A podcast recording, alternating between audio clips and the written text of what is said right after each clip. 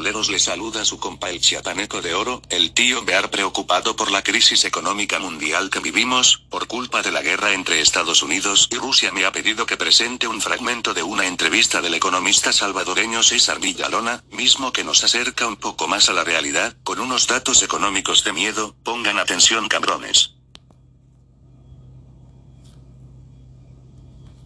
La guerra creo que es la destrucción de una buena parte de la infraestructura de Ucrania, lo más dramático en términos humanos y en términos de su infraestructura. También Rusia tiene unos daños humanos. El daño a la infraestructura de Ucrania tiene un impacto fuerte en la economía mundial y el involucramiento en una guerra con Rusia, porque las dos son potencias energéticas, sobre todo Rusia. En Ucrania está afectada la infraestructura productiva, la infraestructura de almacenamiento y la de transporte. Ni siquiera logra sacar productos por el Mar Negro si Rusia no la deja. Y Ucrania tiene un peso importante en la producción, sobre todo agrícola, de maíz, de trigo. Entre Rusia y Ucrania producen casi el 30% del trigo y producen más del 20% del maíz mundial, dos productos básicos, son alimentos y también son materia prima. Eso genera una inflación por interrupción del comercio, por alza de costos de producción y los costos de producción suben sobre todo por la energía, por el petróleo y por sus derivados, entre ellos los insumos agrícolas. Entonces tenemos problemas de infraestructura, problemas de transporte, problemas de alza de precios, inflación. La inflación reduce el poder adquisitivo de la población y genera pobreza más problemas de carácter social. Hay unos datos de que la pobreza en América Latina va a subir en 8, en 8 millones. Pero la inflación ya venía afectando a la economía desde meses atrás. Aquí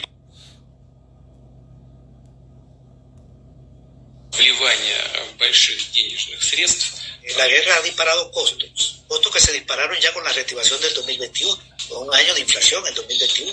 El petróleo se elevó muchísimo, el petróleo es el 40% de la energía mundial y del, del petróleo se hace más de mil productos. Si el petróleo sube, se encarece la medicina se encarecen los insumos agrícolas, que son costos para las empresas que necesitan insumos agrícolas. Se encarecen los combustibles, que eso encarece todo, transporte. El mayor costo de una industria es la materia prima y la energía. El mayor costo de un comercio es la energía y la mercancía que compra. Todo eso subió en el año 2021. Y en el 22, con la guerra, el problema de costo para mí se agravó porque el precio del petróleo subió muchísimo, el del gas subió muchísimo, y aunque hoy haya bajado, ya está todo este efecto. El año pasado fue de una inflación más alta que el 21 a nivel mundial y a nivel de la mayoría de los países. Casi todos los países tuvieron una inflación más alta en el 2022 que, en el 2021. Ahora estamos en el 23 y no se logra controlar la inflación.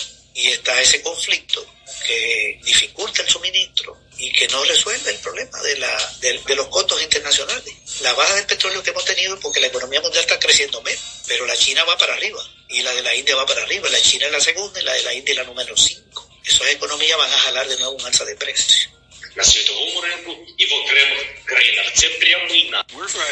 Yo veo dos problemas por el lado alimentario. Lo primero es el peso que tienen Rusia y Ucrania en la producción de alimentos. Una buena cantidad del trigo y del maíz que se produce a nivel mundial se produce en esos dos países. El maíz es un producto básico, entonces hay un encarecimiento y hay una dificultad de Ucrania también para vender lo que quiere por el problema del Mar Negro, que está controlado por Rusia y había un acuerdo de que iban a sacar los alimentos, pero Ucrania atacó una región de Rusia, entonces Rusia frenó las posibilidades de exportación. Entonces esos productos tienen un alza de precio por problema, aquí sí, de una oferta que cae, ¿verdad? Ya una oferta frente a una demanda mundial que hay. Pero además, esos países son productores de insumos con los que se hacen los productos agrícolas.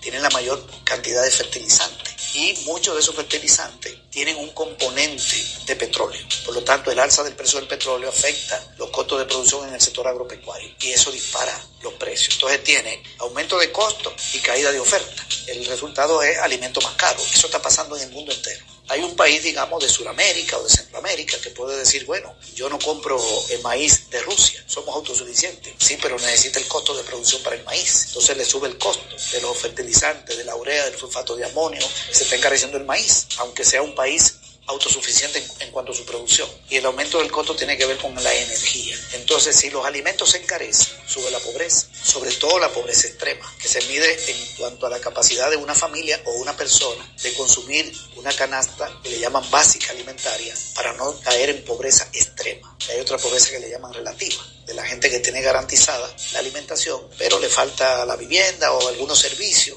pero la extrema es la más grave. En América Latina ya hay un cálculo de un incremento de la pobreza extrema en casi 8 millones de personas. Y está pasando lo mismo en otras regiones del mundo. Eso es gravísimo, porque los ingresos de la gente no tienden a subir. La gente que tiene un ingreso bajo, un salario bajo, una pensión baja, hay países donde la gente recibe remesas de sus familiares, pero los ajustes salariales no suelen hacerse donde hay contracción económica. Si la inversión privada está contraída y la tasa de crecimiento de la producción es menor, los empresarios no tienden a subir salario porque tu ganancia está siendo afectada. Entonces, el mismo salario, la misma pensión y los alimentos más caros, el resultado es más pobreza extrema, que también se le llama indigencia.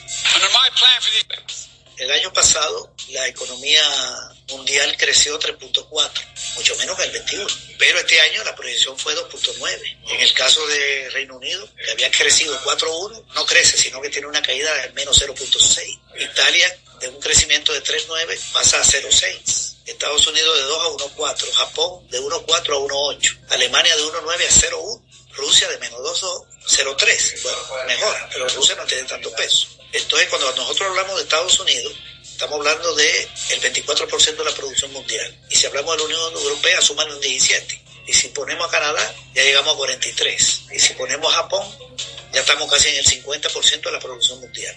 En los países donde se genera el 50% de la producción mundial, la producción crecerá menos en el 23 que en el 22.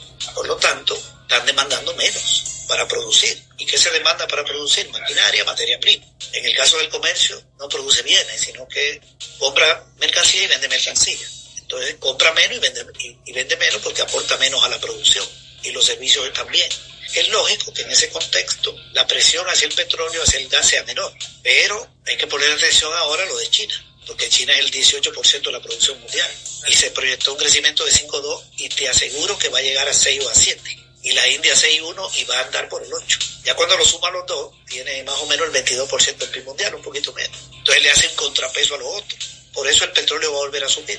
Bajo y va a volver a subir en los próximos meses, con el crecimiento de China. Y también hay otros países que van a tener como mejoría, como Brasil, porque Brasil está muy articulado a Asia. Su principal proveedor es China y el país el que más le vende es China. De manera que el crecimiento de China va a jalar la producción de Brasil y a eso hay que sumarle entonces otro 2% del PIB mundial. Ya estamos llegando a 24, Brasil, la India y China. Lo mismo puede pasar en otros países de Sudamérica, que van a tener una mejoría en, su producción. Entonces hay, hay una, una parte del mundo que se contrae y otra parte que ahora se está reactivando. Entonces eso va generando baja de precio, alza de precio en, el petróleo. Y la OPE no está por reactivar la producción, para aumentar la producción. Estados Unidos además liberó dos millones de barriles de su reserva para venderle a Europa. Y eso también provocó un poquito más de oferta y baja de precio. Pero ellos no pueden liberalizar mucho más de la reserva, porque ponen en riesgo sus reservas estratégicas. Los efectos son como contradictorios y no son definitivos, sino que las curvas van subiendo y bajando. Yo creo que va a venir a la, la energía en los próximos, del petróleo, el gas, el carbón, los derivados, y eso va, va a generar eh, procesos inflacionarios.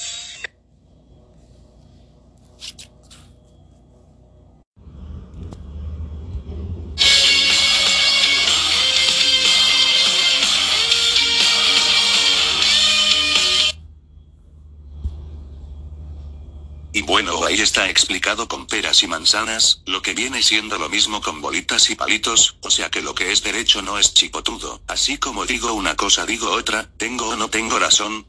Cuando el río suena es que agua lleva, cuando veas al vecino sus barbas cortar, pon las tuyas a remojar.